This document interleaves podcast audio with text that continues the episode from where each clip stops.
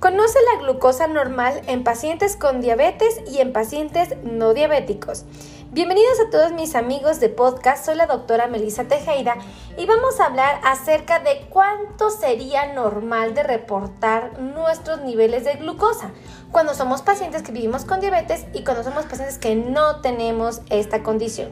Bueno, primero quiero que sepan que para poder determinar con certeza cuánto debería reportar de glucosa eh, los estudios o nuestro aparato, nuestro glucómetro, tenemos que estar conscientes que estos valores tienen que ser individualizados. No van a ser los mismos ni vamos a esperar lo mismo para un muchacho que tiene 18 años, para una persona que tiene 35 o una persona que tiene 50, 85 o no sé, 70 años.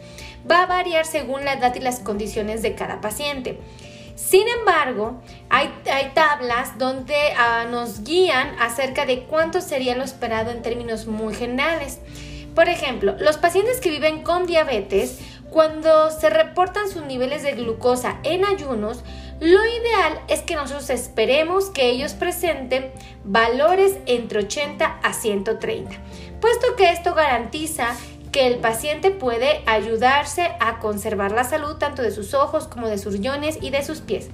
Ahora, Existen, eh, estos, reportes de azúcar pueden fluctuar en el transcurso del día. No van a ser los mismos reportes en ayuno que después de comer, por ejemplo.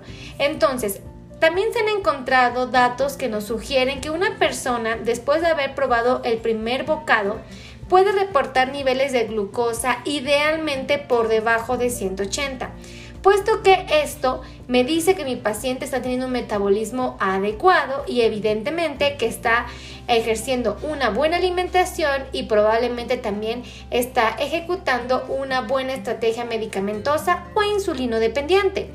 Ahora, ¿qué pasa con otro estudio que también tiene un alto grado de valor que se llama hemoglobina glicosilada? Este estudio es un reporte de la glucosa de nuestros pacientes durante un periodo de tres meses. Es un promedio de su azúcar. Y los científicos aseguran que una persona que tiene diabetes debiera reportar siempre sus niveles por debajo de 7, puesto que esto va a garantizar salud y bienestar a la vida de nuestro paciente. Ahora, ¿qué pasa con aquellos que no tienen diabetes? ¿Qué es lo que esperamos? Bueno, propiamente que sus reportes de glucosa en ayunas siempre correspondan entre 70 y 99. Siempre vamos a esperar que nuestro paciente que no tiene diabetes, cuando le tomas una glucosa de una a dos horas después de haber empezado a ingerir los alimentos, la reporte por debajo de 140. Y aquellos que les hacemos una hemoglobina glicosilada, bueno, pues siempre vamos a esperar que su resultado sea inferior a 5.7. De esta manera podemos estar tranquilos y saber que nuestro paciente está muy saludable.